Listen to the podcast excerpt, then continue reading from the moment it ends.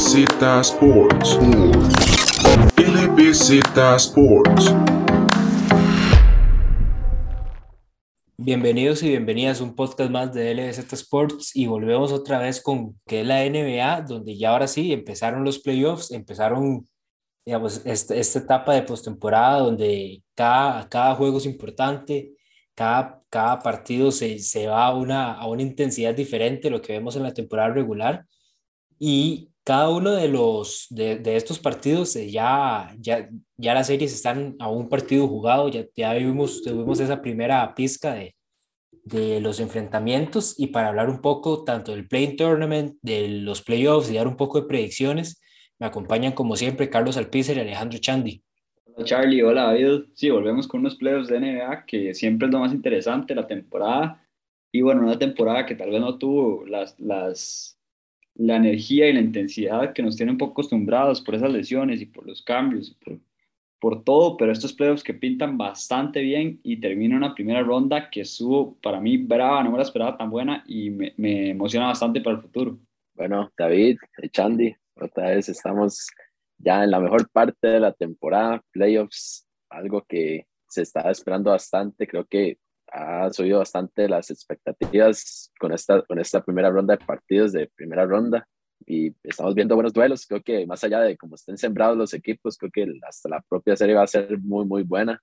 También esperando a ver si, si algún equipo se puede recuperar de esa derrota en lo que fue, en lo que fue el Playing Tournament, eh, empezando, digamos, por, por la, la parte que, que, se dio primero, lo que fue el Playing Tournament, eh, tuvimos en los séptimos lugares al final a los Nets y a los Timberwolves. En realidad, eh, yo diría yo, digamos, los dos equipos que se esperaban un poco de esos enfrentamientos. Los Cleveland Cavaliers llegaban sin Jared Allen y Allen ha sido una diferencia enorme, por lo menos en el aspecto defensivo del equipo. Con Allen estuvieron top 4 en el defensive rating cuando se lesionó y estuvieron un tiempo y los partidos en los que no estaba presente, el equipo de Cleveland ha bajado a estar en las posiciones, en la posición 21 en cuanto al defensive rating. Fue un, bajo, un bajonazo enorme para este equipo de Cleveland.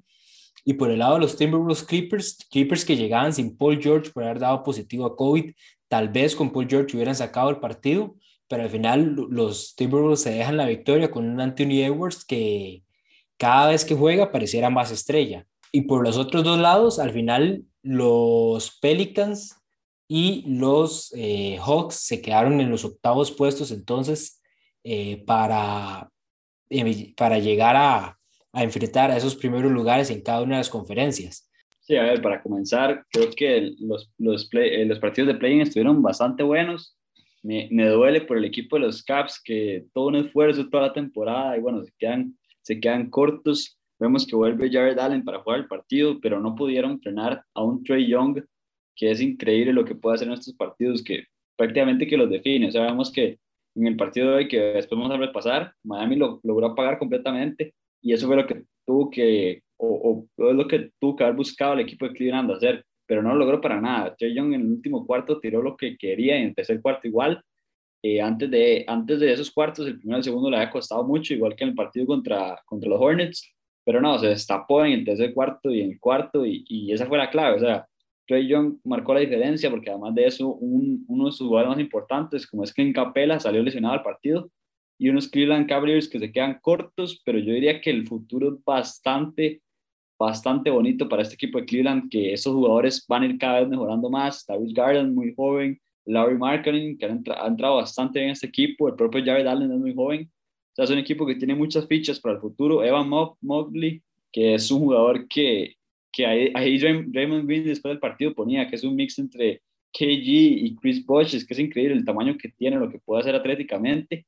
Y cuando ese jugador encuentre su tiro, su tiro insignia, que yo creo que lo va a encontrar, va a ser bastante difícil de parar estos Cleveland Cavaliers que me gustan mucho me gustan mucho para el futuro. Y la verdad es que no lo veo tan mal que se hayan quedado afuera, porque es bastante aprendizaje y estos jugadores cada vez van a saber más cómo jugar estos partidos.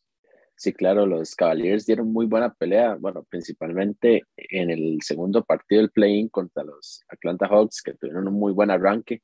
Después se apagaron en la segunda mitad, lastimosamente, o sea, solo 40 puntos, que eso sí fue lo que pesó mucho durante, durante ese partido, pero que y lastimosamente sufrieron mucho la temporada, las lesiones, primeramente Sexton, que, se, que fue temporada completa, después Ricky Rubio. Entonces ahí tenía que ya empezar a ver a quién, a quién, quién tenía que salir de, de, esa parte de los guards y Darius Garland fue el que, el, que dio la cara para poder llevar a estos Caps a otro nivel completamente.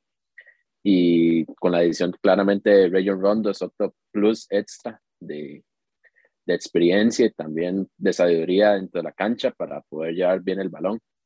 Entonces sí, espero que estos Cavaliers tengan pues un buen plan a largo plazo y que no, no los dejen así como medios botados porque sí, sí van a llegar a, a, a tierra prometedora dentro de lo más poco posible. Y me sorprendió más que todo hasta el propio Kevin Love, que la temporada pasada esta es un jugador rejuvenecido completamente no me lo esperaba que llegara a estar completamente jugando a este nivel y que inclusive hasta quedó nominado para mejor sexto hombre del año, que eso pronto lo vamos a hablar. Pero por el momento me gustó mucho estos caps, hay que ver ya con todos sanos y con estas últimas adiciones que tuvieron en el, en el, en el trade deadline, que fue inclusive Caris Levert, que llegó entre los últimos, a ver cómo, cómo se acoplan, pero sí se ve que tienen el mejor futuro posible para hacer, para hacer bastante competencia en el este. Yendo un poco entonces con los enfrentamientos propiamente de los playoffs, empezando por la parte, la parte media de, de, la tabla en el oeste, tenemos a los Utah Jazz enfrentando a los Dallas Mavericks. Dallas es el equipo, digamos, casa, o el equipo que en teoría tiene, va a tener el home court advantage por una diferencia de tres victorias en, lo que fueron los, en, en, la tabla del oeste. Pero importante que Luka Doncic no juega el primer partido, todavía está en duda para el segundo encuentro y ya Utah logró una, gran, una enorme victoria eh, en Dallas para entonces robar el, el, la ventaja de la localía.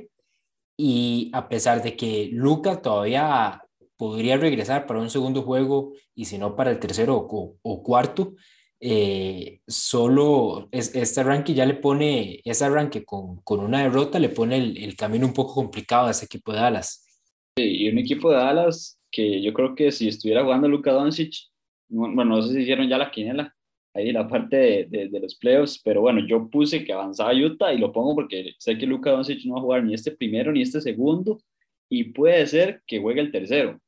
Sabemos que la lesión de Luca no, no, es nada pequeña y claramente es el jugador más importante. Más bien me pareció increíble que el equipo de Dallas compitiera tanto hasta el final con este equipo de Utah, porque vemos que le costó muchísimo. O sea, Donovan Mitchell tienen, termina teniendo un buen partido por puntos, pero tiró como un 30% de campo, que es bastante malo. Jugadores como Rudy Gobert no se encontraban en la cancha porque el equipo de Dallas supo abrir, jugaba con, con Cleveres eh, de centro, que es un jugador que puede tirar de tres, entonces abría completamente la cancha y Rudy Gobert quedaba MFT ahí en esa alineación, pero un equipo de, de Dallas que, que, está jugando bastante bien, con muchas ganas, defensivamente bastante ágil y de la mano de Spencer Dinwiddie, que es el jugador que, que tiene que liderar si no está Luka Doncic, puede hacer daño, pero yo creo que sin, sin Luka, sin jugar esos, si, si, no juega el tercer partido, yo creo que ya sería listo, tiene que ganar Utah, pero, pero es una serie que está bastante pareja. Fueron 24 puntos de Jalen Brunson, 22 de Spencer Dinwiddie, eh, Dorian Finney-Smith apareció con 14, Reggie Bullock con 15. El, el marcador final fue 99-93, fue en realidad un, un, marcador bastante bajo. Y ahí es donde uno ve que principalmente el aspecto defensivo que hizo este, el, el equipo de Dallas, porque sabían que ofensivamente no, no, no tenían, digamos, el arma que es Luka Doncic, entonces iban a tener que buscar que defensivamente lograr parar a tanto a Donovan Mitchell, que lo, lo hicieron bien en la primera mitad, eh, pero ya después Donovan puso como 30 en la segunda. E incluso Bogdanovich, que en realidad fue la única razón por la que tal vez Utah no se le complicó mucho el encuentro al principio del partido. Bogdanovich terminó yo creo que la primera mitad con 20 puntos, entonces fue digamos el, as bajo la manga de este partido para Utah, que, y, y no tanto por el hecho de que nadie lo conoce o, pero sino más bien porque, aunque se sabe que puede tener esos partidos, tal vez fue en el momento en el que lo tuvo, en el puro arranque del partido eh, en, y en un momento donde los demás jugadores del equipo estaban con un poco de problemas. Sí, de hecho, yo ponía esta, esta serie a siete juegos, pero a Dallas, eso sí, pero de igual manera sí siento que, que si Luca sin Luca hasta el tercer o cuarto partido, yo creo que Dallas podría perder la serie porque no, no veo que los demás, los demás de la, del equipo de Dallas puedan sacar la, este, alzar la mano y decir, yo voy a agarrar los tiros que, que hacen falta, los voy a hacer el clutch. No creo que vaya a haber alguien que pueda realizar esa, ese tipo de proeza, pero yo espero que esta serie se vaya a siete juegos, eh, están todos este, al nivel, están los, los dos equipos para llegar a ese tipo de nivel de siete juegos bastante parejos.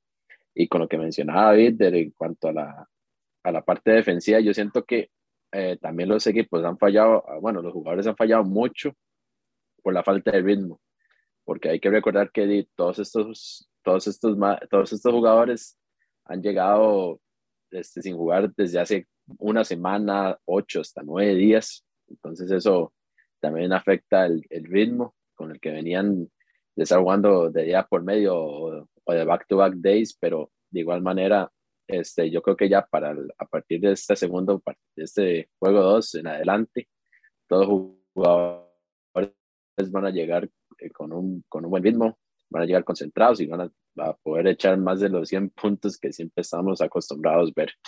¿Cuáles son las predicciones para este enfrentamiento entonces? Para la serie como tal, si Luca no juega el tercer partido, yo creo que se lo tiene que llevar Utah y creo que no va a jugar el tercer partido, si lo va a jugar es limitado, entonces creo que se la tiene que llevar Utah, pero en caso de que Luca juegue el tercero y está sano, creo que Dallas va, va, a llevar al juego 7 y, podría llevársela.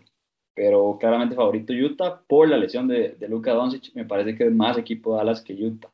Si Luca vuelve para el juego 3, eh, Dallas en 7. Si vuelve hasta el juego 4, es Utah en 7. Yo voy a ponerlo en Utah en juego 6, eh, Conos en Luka Doncic en cualquier juego que, que vaya a regresar.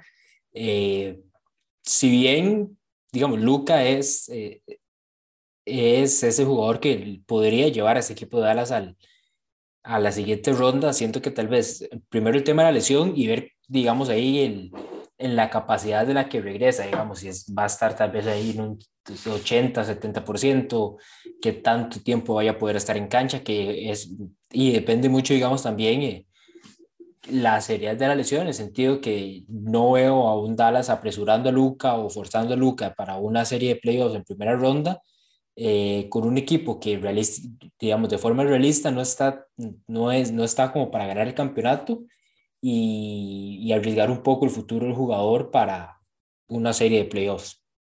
Pasando entonces a la, al otro de los partidos en el oeste, los Golden State Warriors consiguieron la victoria en el primer juego contra los Denver Nuggets y adivinen quién fue el, jugador que, que dio el paso al frente para darle la victoria a este equipo. Bueno, yo, yo creo que ya toda la temporada, ¿verdad? Dando, dando ese paso al frente. O sea, creo que se ha olvidado un poco uno de, de Clay Thompson con, el trabajo que está haciendo Jordan Poole. No, pero también Jordan Poole ha, ha suplido bien a los dos, ¿verdad? Tanto a Clay como a Steph cuando han estado ambos lesionados en sus, en sus respectivos momentos, pero Jordan Poole está alzando la mano verdaderamente para decir quiero ser el nuevo jugador franquicia cuando ya en un futuro no tan próximo diría yo porque no podemos apresurarlo tanto pero ya cuando esté retirado Steph Jordan Poole termina el partido con 30 puntos, en realidad fue el, el, que tuvo la mano encendida durante este juego. Clay Thompson puso 19. Raymond Green sorprendió verlo con 12 puntos. En realidad, yo creo que las pocas veces de temporada que lo hemos visto en doble dígitos. Eh, y por el lado de los Nuggets, 25, 10, 6, lo que te les hemos acostumbrado con Nikola Jokic. Will Barton puso sus números con 24 puntos. Y el, problema que veo tal vez en este enfrentamiento para los Nuggets, más que todo en el hecho de que, a como ha sido en realidad gran parte de la temporada, depende mucho de Nikola Jokic. Y tal vez eso fue lo que les pasó un poco de factura viendo en los Golden State Warriors que Jordan Poole les hizo daño, este, Clay Thompson les hizo daño, Andrew Wiggins les hizo daño y que tuvieron durante el partido un poco más de, de flexibilidad en, en, esa ofensiva para que diferentes figuras fueran apareciendo. Sí, un equipo de Warriors que para mí está como candidato del oeste, o sea, creo que es un equipo que sí se puede llevar a la conferencia. Claramente es un factor bastante grande eso de lesiones que dicen ustedes, Stephen Curry no jugó, y bueno, sin Steph este equipo no, no va a llegar a final de conferencia, ¿verdad? pero es un equipo que está bien armado, defensivamente ha sido muy, muy superior al equipo de Denver. Me gustó mucho lo que hicieron con, con Jogic, que se, se mostró impreciso, o sea, vemos que los pasos que estaba dando no eran los mejores, mucho turnover y el equipo de Denver, ¿cómo sería diferente si tuviera ya un Jamal Murray o un Michael Porter Jr., verdad? Es, es increíble lo que cualquiera de esos dos jugadores ofensivos traería a la mesa y se ve muy limitado la ofensiva, o se vio en este partido limitada la ofensiva, y yo creo que para que Denver le pueda sacar uno o dos partidos, que es lo máximo que yo le doy, tiene que ser un Nikola Jokic encendido haciendo de todo. Sí, lastimosamente Denver está sufriendo mucho, pues las dos, las dos bajas de Jamal Murray y de Michael Porter Jr.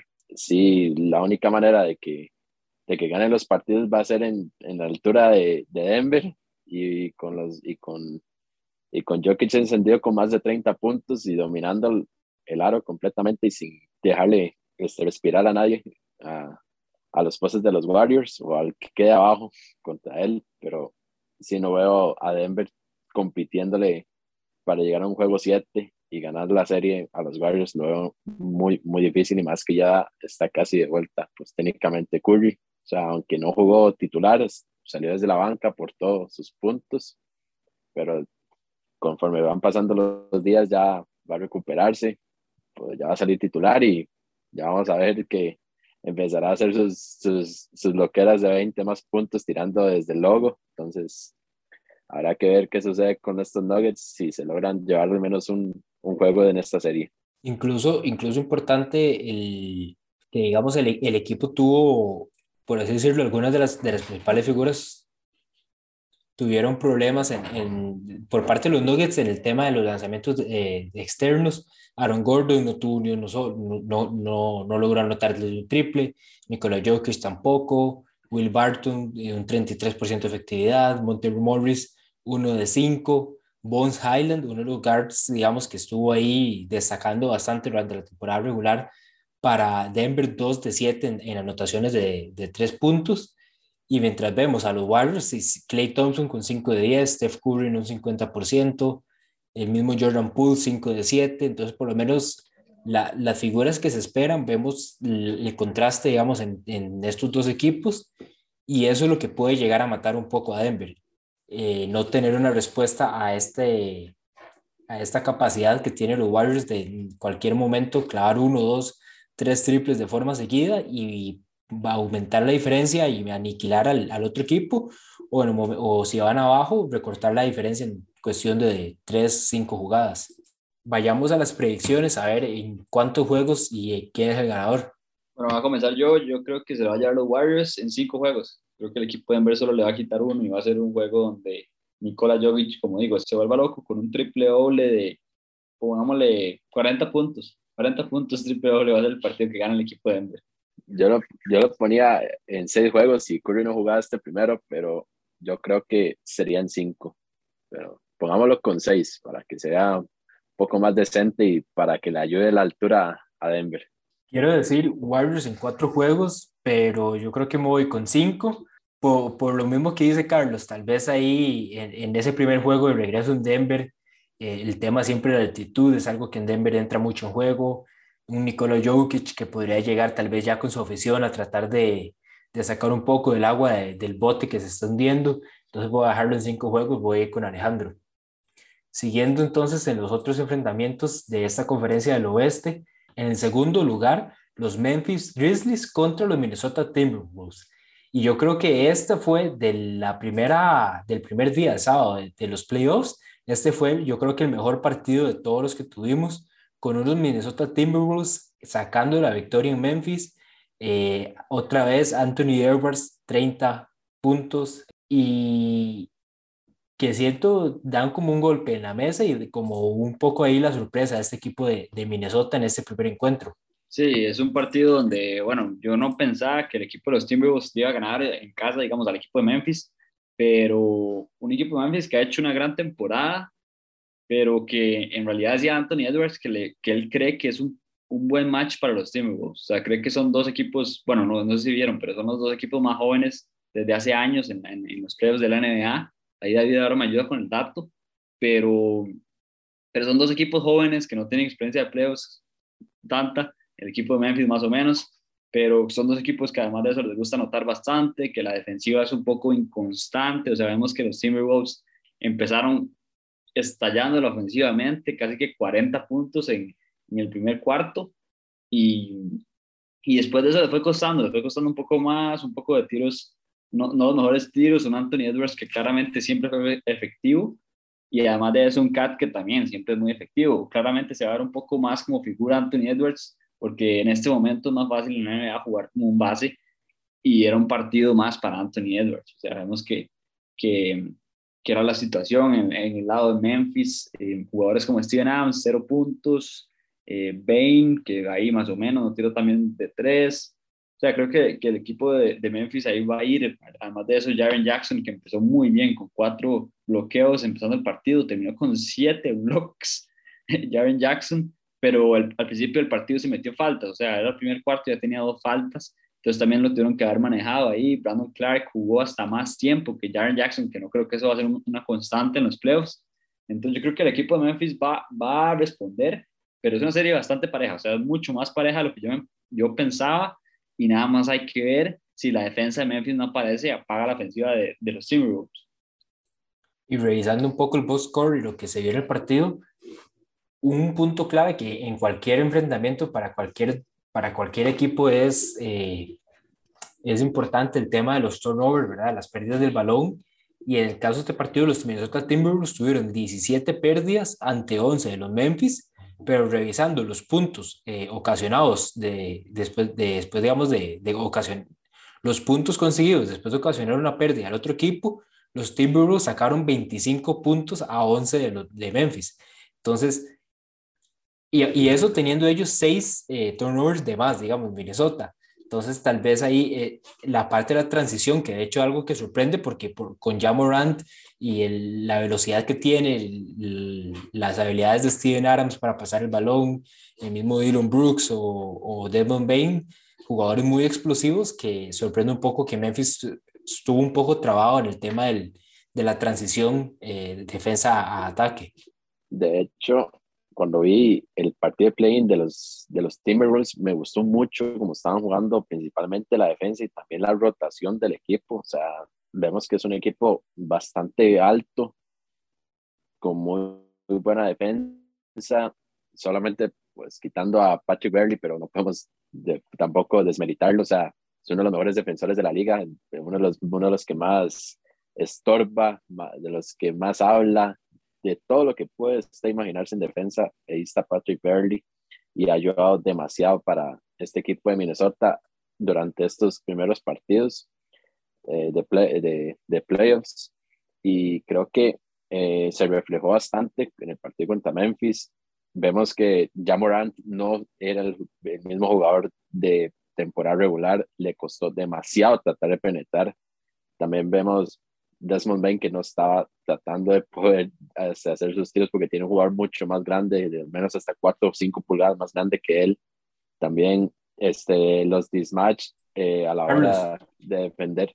Diga. Ya, ya Morant, si no fuera por los tiros libres, hubiera tenido un partido en realidad bastante modesto. Eh, anotó 16 puntos solo en tiros libres y lo, después tuvo 8 18 en, en, goles de campo. Entonces hubiéramos visto tal vez eh, en un partido un poco más, tal vez realista en, en, en el tema del, del, arbitraje, digamos, donde uno a veces ve que uno, a veces o pitan todo o no pitan nada, eh, pero digamos, 16 tiros libres en un solo partido son bastantes. Entonces, si no hubiera sido por eso, en realidad ya Morant hubiéramos hablado de un partido modesto de unos 24 puntos eh, en, en, este arranque de los playoffs. Exacto, eso es lo que yo quería más o menos decir, porque no les costó mucho marcar todos este tipo de, de matchups. O sea, ver a Desmond Bain marcar a Anthony Edwards era hasta para mí decirlo imposible. O sea, en cuanto a físico y hasta estatura, le sacaba mucha ventaja. Y por algo hasta Anthony Edwards y termina con 36 puntos, que eso más bien lo está sintiendo bastante hasta él mismo lo dijo en conferencia de prensa, ya estoy listo para jugar este tipo de partidos, ya estoy listo para jugar playoffs, nada me atrasa, y así lo dice.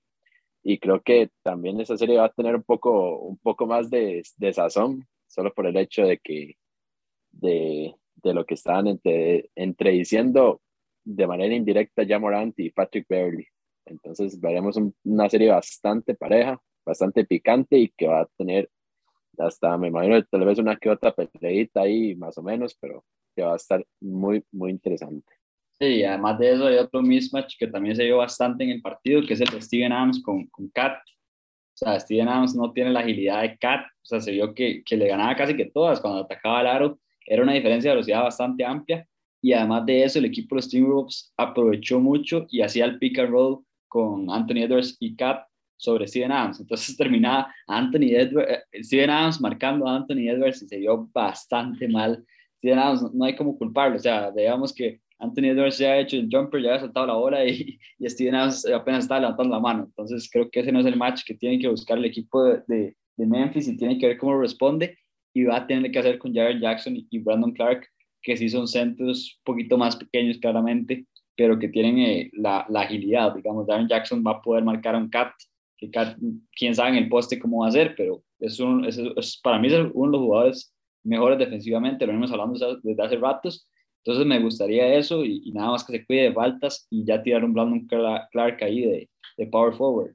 Antes de pasar entonces a las predicciones para esta serie, yo iba, iba a tocar un poco eh, Malik Beasley, este jugador de, de los Timberwolves, que, porque digamos, vemos en Minnesota 36 puntos de Edwards, 29 de Towns, 15 eh, de, de Jerry McDaniels, que ahí apareció un poco, por el otro lado vemos a Dylan Brooks con 24, eh, Desmond Bain 17, Jamarant 32, pero el que más, digamos, eh, abre un poco ahí, Malik Beasley, que puso 23 puntos, hizo eh, cuatro triples en el partido y siento que tal vez fue un poco, un poco de la clave, digamos, de lo que, de que tuvo este equipo en Minnesota, que aparte de sus principales estrellas que hicieron su papel, ¿verdad? Que siempre hablan mucho, Shaquille O'Neal y, otros jugadores que han estado en, en, han ganado campeonatos, que siempre hablan de los role players.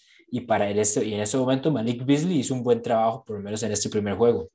Díganme entonces ustedes sus predicciones para esta serie, eh, cuántos juegos y quién se los lleva. Qué duro, qué duro esta serie en realidad, o sea, lo, veo complicadísimo, pero creo que me voy a ir con seis juegos y se lo lleva Memphis creo que van a, limitar bastante, a haber un cambio defensivo ahí en los Timberwolves, y, pero no me sorprendería para nada que fuera 7, digamos. La predicción más cantada, Tings, era 7, pero me voy a ir con 6. Creo que el equipo de Memphis va a cambiar bastante la serie. Ya salió Morant sacando el bate de Michael Jordan en su Instagram y siento que van a ver un poco de revenge. Así que yo diría que se va a, se va a Memphis también para a ganar esta serie, pero en 7 juegos. Va a ser muy, muy parejo siete juegos en realidad suena bastante para este equipo de los Grizzlies porque cerrarían en casa en Memphis. Entonces por ahí yo me voy en seis juegos y se la doy a Minnesota. No sé por qué esa, es, ese primer partido, tomando en cuenta también lo que fue, lo que fue el Playing Tournament, me dejó, me dejó un poco de hype en este equipo en Minnesota. Es, hay que tomar en cuenta, por lo menos ahorita, digamos, ya logran robar un poco ahí el, el, el home court advantage y también hay que tomar en cuenta que Minnesota es un, una ciudad que lleva esperando esto de los playoffs y ganar una serie eh, no sé cuántos años ya. O sea, Minnesota yo creo que ahorita es la, la, el equipo que más años tiene de no eh, ganar una serie en playoffs. Entonces, por ahí me voy, el Minnesota en esos partidos van, eh, esos partidos van a ser muy eléctricos, los vimos celebrando hasta poniendo la canción de We Are the Champions solo por haber ganado el Playing Tournament. Entonces yo me voy con Minnesota en seis juegos. Y el último enfrentamiento en esta parte del oeste, Suns contra Pelicans. Eh, hoy arrancaron, los Pelicans tuvieron ahí un, un stretch donde lograron acercarse un poco en el marcador a este equipo de Phoenix, pero al final la experiencia de Chris Paul y el, y el equipo como tal eh, sacan el primer juego y más allá de, de, porque sabemos lo que, de lo que es capaz los Suns, eh, que de los Pelicans es lo que nos llama, nos llama la atención de ese, después de este primer juego. Bueno, los Pelicans me gustó mucho eh, la actitud de todos los jugadores en general. O sea, hay que considerar que están como en, en un equipo que está como muy revuelto de todo y como que no tienen nada. O sea, hasta la titular se ve que juegan sin un distribuidor nato. O sea, tienen que entre CJ McCallum y Brandon Ingram llevar la bola de manera pues natural, solo ellos, y usando hasta dos postes grandes debajo del aro como son Jackson Hayes y, y el mismo Jonas Valanciunas, pero se ve que tienen ganas, tienen hambre de querer ganar, de querer ganar, de querer devorar todo lo que tengan al frente. Se les vio en el, en el, en el segundo partido play-in contra los Clippers, que lo hicieron de muy buena manera. Este, hasta el propio Larry Nance Jr. saliendo desde la banca está haciendo muy buen trabajo. Me gustaría ver ya este equipo más completo, compenetrado y utilizándolo, utilizándolos mejor cuando ya esté Zion sano y que pueda jugar realmente. Pero sí se ve que, va, que tiene una muy buena actitud los Pelicans, aunque lastimosamente tengan que enfrentarse pues al mejor equipo de la NBA hoy por hoy. Estaba hablando ahorita con David, este, este, detrás de micrófonos, que, o sea, llegaron, a, o sea, iban perdiendo casi por 26 puntos los Pelicans, redujeron la ventaja 6, pero salió el gran colmillo de Chris Paul con toda la experiencia que él tiene a sentenciarlos en el último cuarto, 19 puntos en el último cuarto, eso lo dejó, los dejó plantados, entonces vemos que este, les va a tocar duro, pero sí siento que les va a dejar muy buena enseñanza estos Pelicans para la próxima temporada y que sepa y que utilizando muy bien a todos los jugadores y rescatando muy bien mucho a sus tres rookies que están utilizando bastante, eh, que son este Herbert, Herbert Jones, a Trey Murphy tercero y a José Alvarado. Ha sido un equipo de, de los Pelicans que ir de la misma mano que, que Charlie, o sea, creo que la actitud es lo que más hay que rescatarle. Vemos que Balanciunas terminó con 25 rebotes, eso puede ser un factor importante.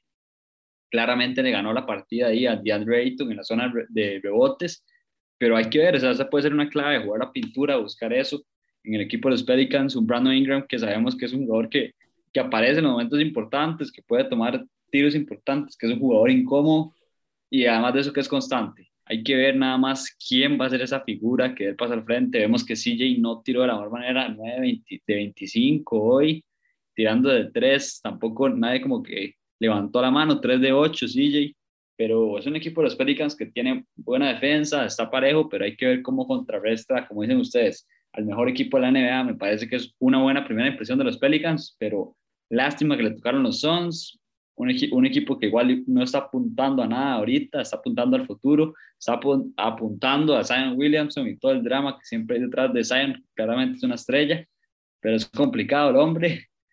Y, y sí, creo que, que, es, que, es, algo como ustedes dicen, es aprendizaje.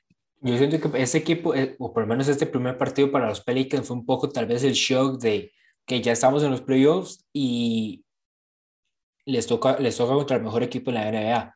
Eh, vemos, como bien dice Alejandro, CJ McCollum 9.25, 7.21 para Jonas Valanciunas, 6 de 17 para Brandon Ingram, o sea, las tres figuras que son los tres llamados a, a aparecer en ese partido tuvieron un poco, tuvieron un partido bastante complicado eh, y con, conforme los partidos van pasando, ahí ya se van a ir soltando un poco todo eh, el equipo en general eh, pero dejan una buena impresión y como dicen, el tema aquí es a futuro, esperar a que Zion regrese de la lesión también.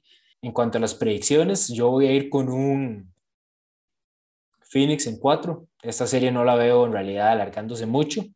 Eh, ¿Ustedes cómo, cómo ven esta serie? Igual Phoenix en 4, no veo al equipo de los Pelicans ganando ningún partido. Yo le doy fe y digo que Phoenix en 5 ganan un partido, aunque sea el número 4, como para un descanso ahí de Phoenix, nada más. Pero ahí, ahí lo dejo. Pasando entonces ahora al este y tal vez un poco más rápido en esta parte. Sixers contra Raptors. Arrancan con una victoria a los Philadelphia 76ers con un Tyrese Maxi. Sí, brutal lo de Tyrese Max, brutal lo de Tyrese Maxi que se destapa en un partido de playoffs. Y bueno, yo, yo comentando un poco con un amigo, le decía que que este run de, de, los Sixers yo siento que depende de Harden. O sea, vemos que, que un Embiid que es casi seguro lo que va a hacer en los playoffs. Un Embiid es muy constante y es un jugador que está jugando fuera de ser en este momento. Y las dudas que aparecen en realidad es cómo va a jugar Harden, qué también va a tirar Harden. Harden es, venía bastante mal, en realidad se vio bastante mal tirando la temporada.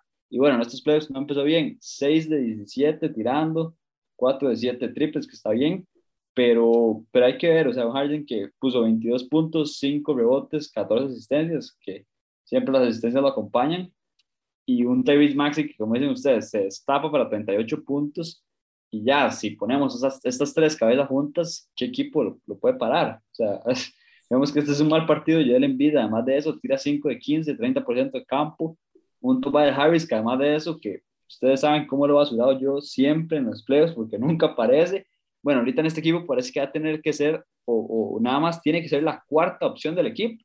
Entonces manda huevo y ahí está Tobias Harris con 26 puntos, 6 rebotes y 3 asistencias. O sea, así que no aparece. ¿Cuál es la presión? Eso iba a decir, siendo la cuarta opción y pone 20 puntos. Y por, eso, yo siento que el, el, equipo, el equipo de Toronto se centró mucho en frenar a, a Embiid y obviamente, o sea, Embiid es su mejor jugador, pero les quedaron todavía un montón de, de opciones abiertas tanto a Harden como Maxi y Tobias. Y yo siento que lo, lo importante, o por lo menos el, el punto a revisar ahorita en estos días con Toronto, es que Scottie Barnes salió lesionado en el tobillo después de que Embiid en una jugada en, en el codo, eh, de, prácticamente lo bajó y se, y se torció el tobillo Scottie.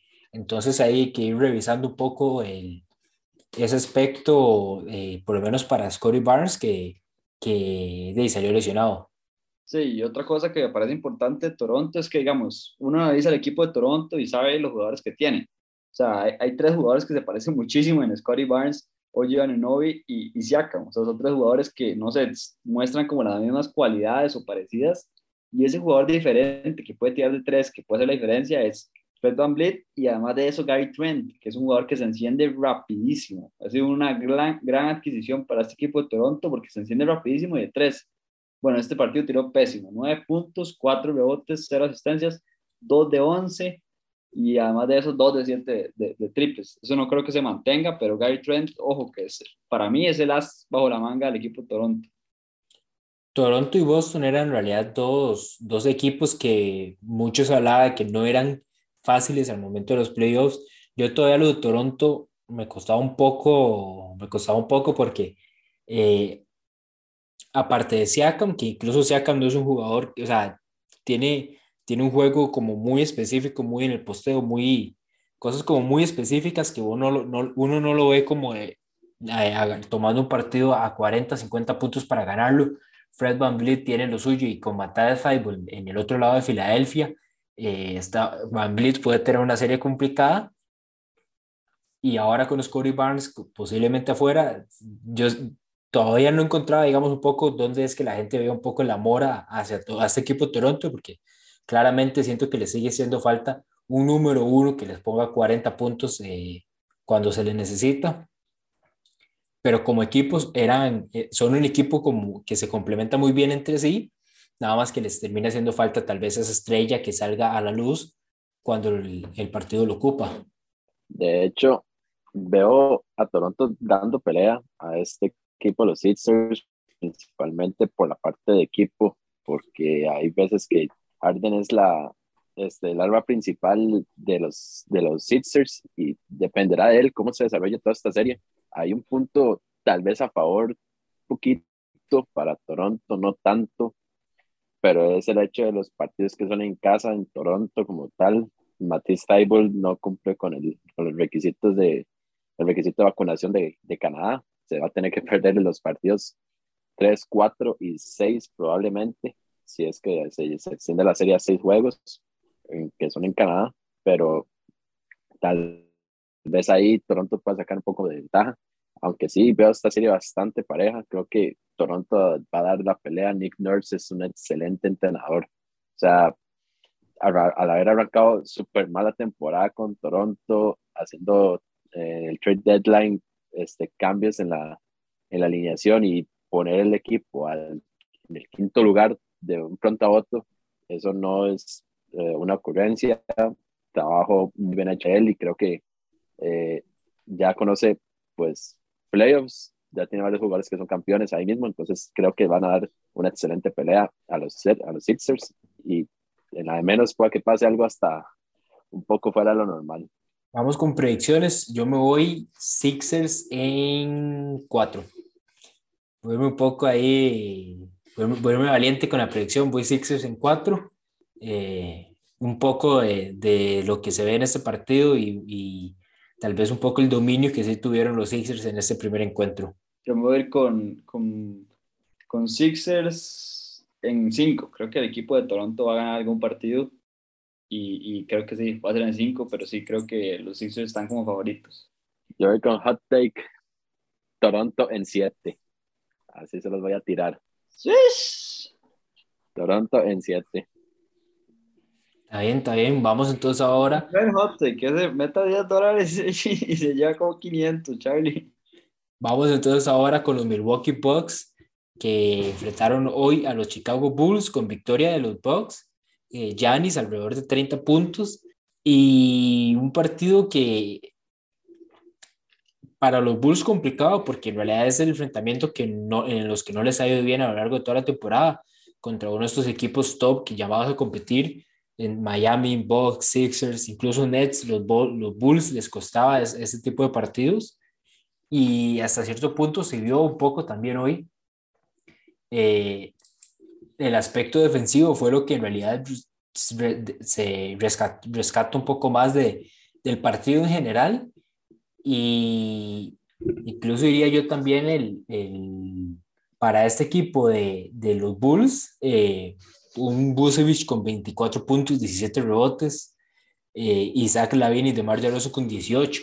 Pues lastimosamente hay que tener en consideración pues, la estadística de lo que le pasó a los Bulls durante la temporada. No le ganaron ni un solo partido a equipos que se enfrentaban en, en el respectivo día, que fuera top 3 de la liga bueno, top 3 en su respectiva conferencia, se fueron casi 0.22 o 0.24, pero el día de hoy, al inicio yo decía, lastimosamente estos son los Bulls, a no van a poder competirle a los Bucks por ningún lado, principalmente por estatura, pero cuando, cuando empezó ya el tercer cuarto, redujeron la ventaja y estuvieron hasta arriba en el marcador, yo dije, no, no, ya ahora sí están jugando bien los Bulls, se ve la diferencia eh, completamente con Patrick Williams en, en la cancha. Eh, tiene más presencia tanto de, de, de, lo que es en físico como, como en tableros e inclusive la propia defensa. Entonces sí veo bastante bien a los Bulls. Ojalá compitan, yo espero que compitan, pero sí lo veo difícil. De hecho, el partido hoy fue desastroso lo estaban, estaban diciendo que era 32% de tiro de campo con un 22% de, de, del triple.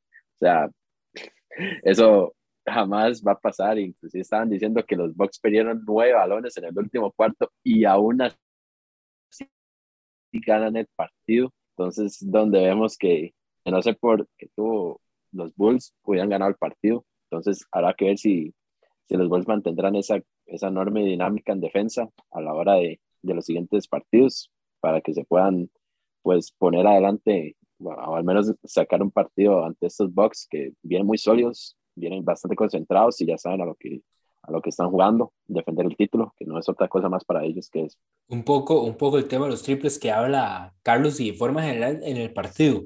Vucevic, 2 de 10 intentos, Zach Lavin, 2 de 10 también, Alex Caruso, 1 de 5, Kobe White, 2 de 6, si nos vamos a Milwaukee, 1 de 7 para Chris Middleton, 1 de 4 para Giannis, 1 de 5 para Brook López, 1 de 4 Joe Holiday, 1 de 6 Pat Connaughton.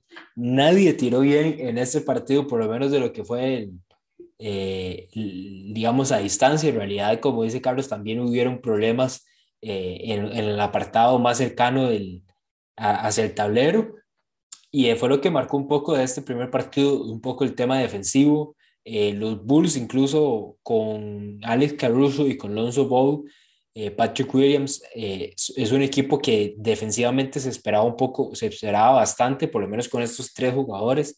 Obviamente Lonzo y Caruso estuvieron fuera mucho, mucho tiempo, igual que Patrick Williams en esta temporada.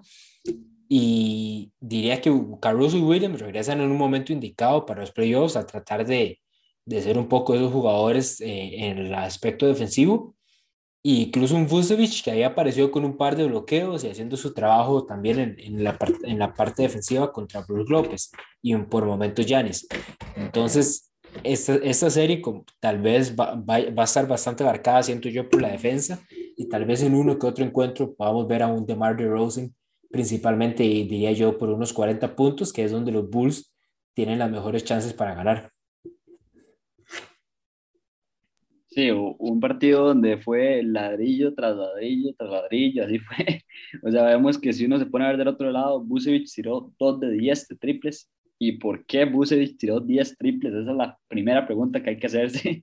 Pero además de eso, Zach Lavin tiró 2 de 10 también. Entonces, complicado partido que no creo que vuelva a pasar, como dicen ustedes, donde los dos tiraron pésimo y donde se vio parejo. Por, por eso dice, porque eso que ustedes dicen, porque cada punto se fue peleando bastante complicado, pero no creo que se vuelva a dar. El equipo de Milwaukee creo que va a sacar más ventaja, pero no, ojalá que sea una serie pareja. Claramente el equipo de los Bulls depende de, Rosen y, y Lavin, lo que puedan hacer ofensivamente.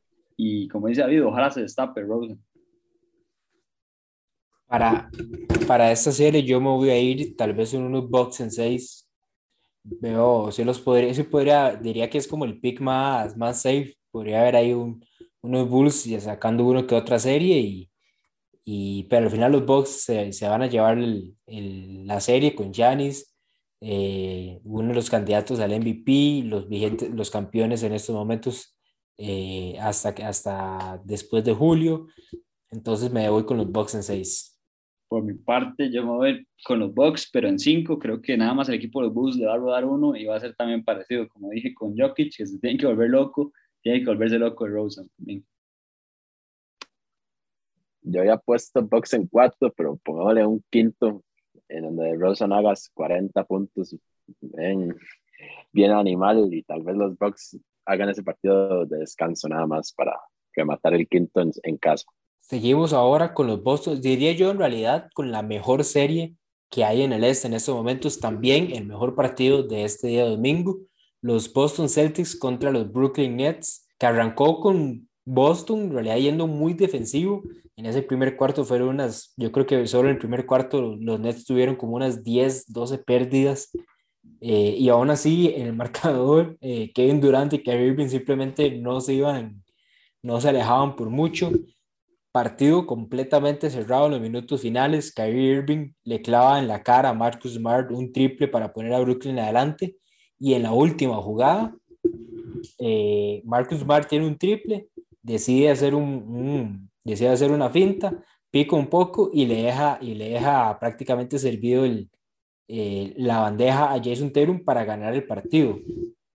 Este lo vimos con una intensidad que parecía juego 7 de finales de conferencia y yo creo que es lo que vamos a ver en cada uno de los partidos de esta serie. Fue para mí el mejor partido de estos, ocho, de estos primeros ocho que tuvimos eh, durante la jornada del sábado y domingo eh, fue un partido demasiado parejo. Me dio hasta, hasta cuál era la cantidad de pérdidas que tenían los Nets y ahora sí, la ventaja máxima que tenían los Celtics era como de 8 puntos. Entonces, hasta cierto punto no aprovechaban la cantidad de, de pérdidas de balón que, que, que, provocaban los Celtics para poder irse más arriba en el marcador. Y, y inclusive que Kevin Durant empezó mal el partido, o sea, estaba 2 de 10 al medio tiempo de tiro de campo ya después empezó a echar sus tiros, empezó a entrar en su ritmo.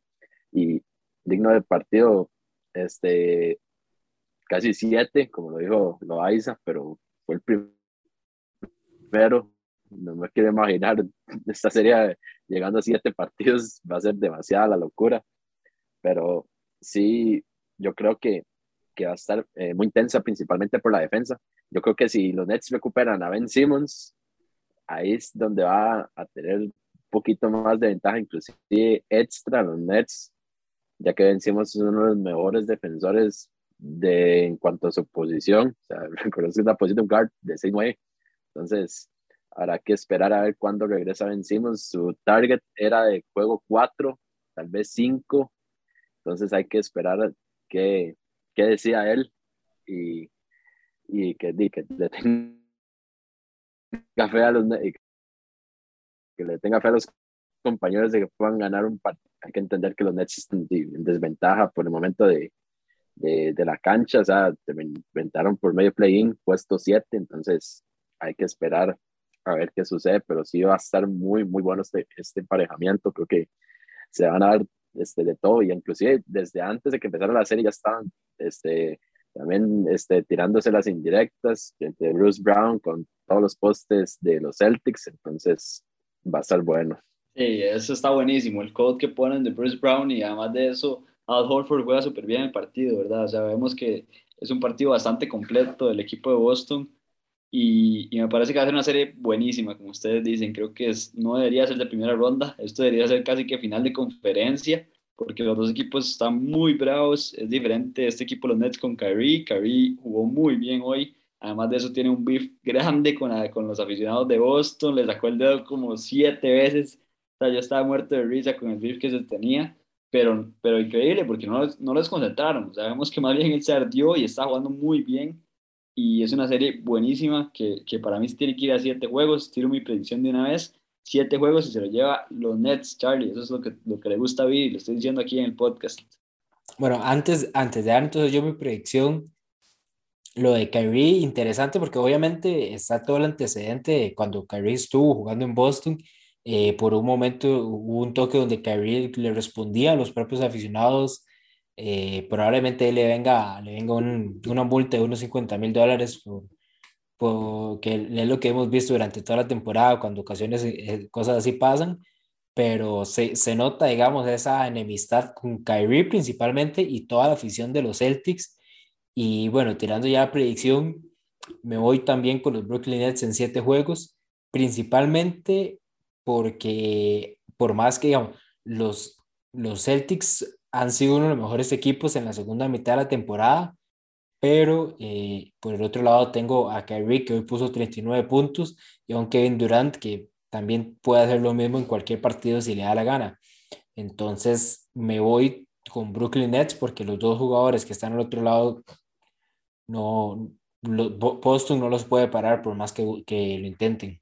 Y para finalizar, yo puse Brooklyn en 6 pero yo quiero séptimo con la intensidad de este partido de hoy, eh, domingo, para que lo sepan.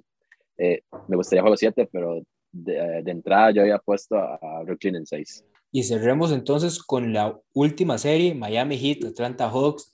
Yo aquí no voy a decir mucho, Hawk, eh, yo aquí no voy a decir mucho. Heat en, Heat en tres juegos, ni siquiera ocupamos jugar el cuarto para clasificar, entonces ahí se los dejo a ustedes dos. No, tampoco así. Yo había puesto que el hit le, le iba a costar un toque más, pero era si estaba a Capela, ¿verdad? Lastimosamente sale lesionado a Capela, todavía no está este, un veredicto en el cual digan que pueda volver pronto, pero sí, yo había puesto a Miami en 6, tal vez lo reduzca a un quinto juego, ya que es mucho más compacto el Miami Heat. Para mí es el equipo más compacto que he visto en los últimos años sin tener superestrellas.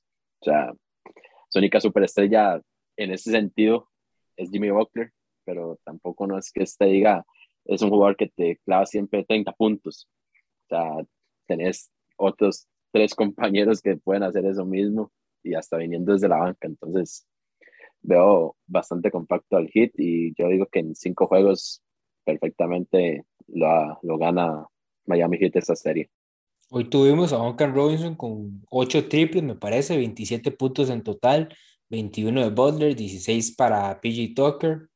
Incluso podemos, podemos decir que ese primer partido y lo ganamos de forma contundente y podemos ver a un Bama de Valle con 6 puntos, 10 puntos de Kyle Lowry y un Tyler Hero con 6 puntos. Ni siquiera ocupamos de las, de las armas pesadas para ganarle a ese equipo de los Hawks.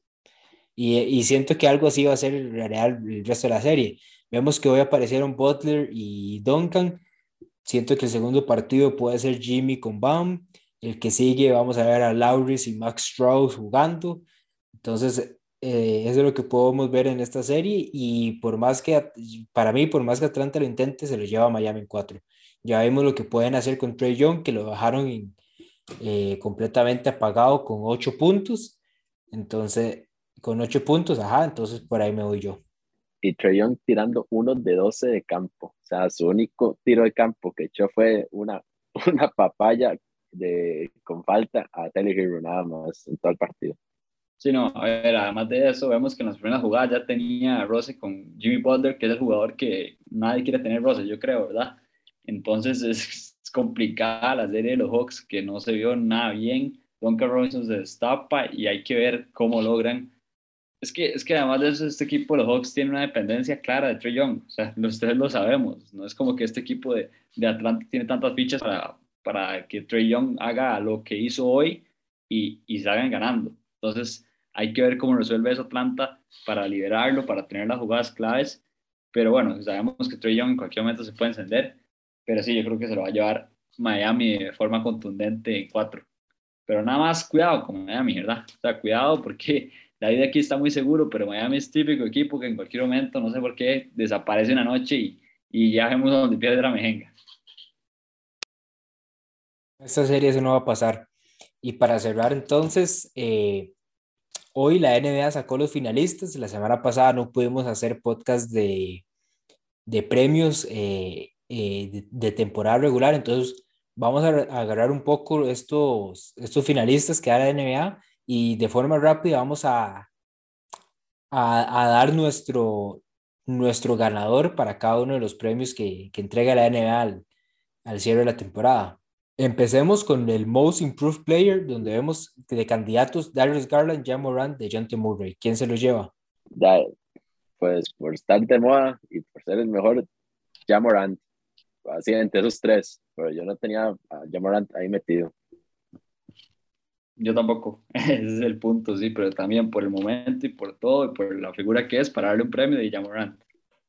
Yo me voy a ir con Darius Garland. De hecho, eso es algo que se habló un poco, de, anunciado a los finalistas en, en Jamorant, que al, al estar Jamorant más bien en conversación de MVP, no sé qué tanto entra como Most Improved Player y tal vez un Jordan Poole pudo haber estado en ese campo. Jugador, el sexto hombre del año, Tyler Hero, Cam Johnson y Kevin Love. Yo creo que esta es bastante clara el ganador, Tyler Hero. Concuerdo con usted, estimado. Tyler Hero. No hay discusión. A ver, o sea, ya vimos la mitad de los votos y yo creo que no hay discusión, Tyler Hero. Yo lo digo yo, aquí también me, me apoyan la decisión. Rookie del año, Scotty Barnes, Kate Cunningham, Eva Mobley. Este es, este es el que yo siento yo de los tres que podría estar un poco más peleado. Bueno, va a empezar yo y me voy con Scotty Barnes. Creo que es el que mejor se ha acoplado a la NBA y se, se lo debería llevar. Pero no me molestaría para nada que se lo lleve a Mobley. Para mí, eh, Scotty Barnes también. O sea, me gustó mucho durante toda la temporada como jugó, ya donde llegó con los Raptors. Voy yo y yo se lo doy a Eva Mobley, eh, principalmente por el trabajo defensivo que dio para ese equipo de Cleveland y que a pesar de ser rookie, no, no se le notaba, digamos, el, el, el, momento de estar jugando principalmente en los esquemas defensivos. Y el jugador defensivo del año, Michael Bridges, Rudy Gobert, Marcus Smart. Aquí siento que en realidad dos de mis candidatos, que eran Jaren Jackson y Bam Arevallo, no están. Entonces me ponen, me ponen un poco ahí complicada la decisión. Y pues que mucha lesión, o sea, está, está complicado meter a Bam con esa última lesión que tuvo, que lo dejó mucho tiempo fuera, tuvo una lesión a mitad temporada también. Entonces yo me voy con Marcus Smart, que es un base, un base es mucho más difícil de marcar en este momento que un centro. Además de eso, que un centro va a tener más oportunidades, porque está en centro y más, más layups, más fácil de, de, bloquear.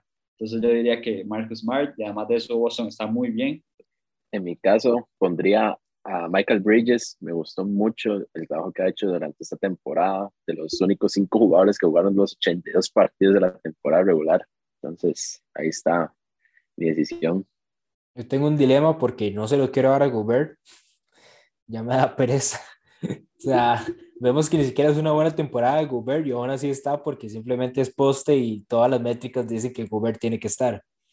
Eh, entonces estoy entre Michael Bridges y Marcus Smart y uh, creo que voy con Smart. No me convencen ninguno de los tres, la, sinceramente, pero Boston tenía una de las mejores defensas en, en la segunda mitad del año, eh, principalmente por Marcus Smart y por el mismo Robert Williams, y que Smart es como el, el ancla, digamos, de toda esa defensa. Pasando entonces ahora a... Nada más quería decir que, que este premio es interesante porque los candidatos que los tres teníamos y los tres habíamos discutido se fueron cayendo. O sea, Miles Turner, que era el jugador que estaba haciendo bulla al principio de temporada, se lesiona. Jaren Jackson también se lesiona. Y además de eso, Robert Williams, que pudo haber cerrado la temporada ahí en, en la pelea por ese premio, se lesiona. Entonces, cuidado lo ganar Gobert.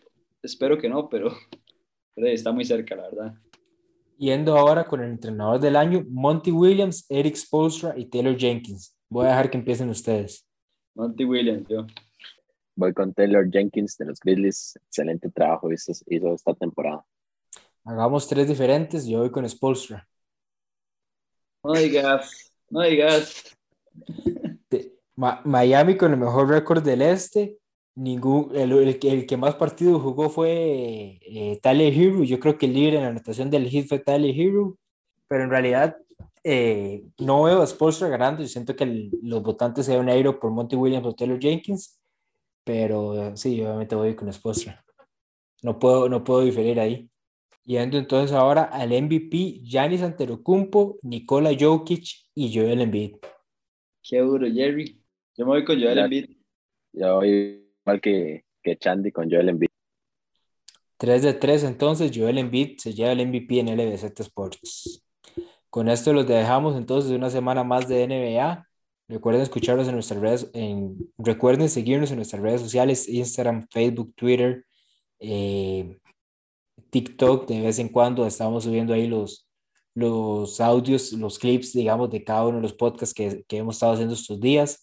En podcast NBA, eh, NFL cuando regrese ya la próxima temporada. Tenemos ahorita eh, fútbol, eh, tenemos ahorita fútbol con, con Champions, repasos de Champions, predicciones y el nuevo podcast eh, semanal del fútbol nacional, Fútbol a la Mesa, que vamos a tener, vamos a tener invitados cada una en, la gran mayoría de las semanas, eh, trivia de LBZ en, en el mismo programa.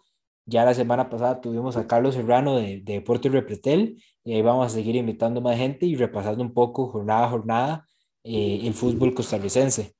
Esperemos que les haya gustado este podcast y los escuchamos la próxima semana.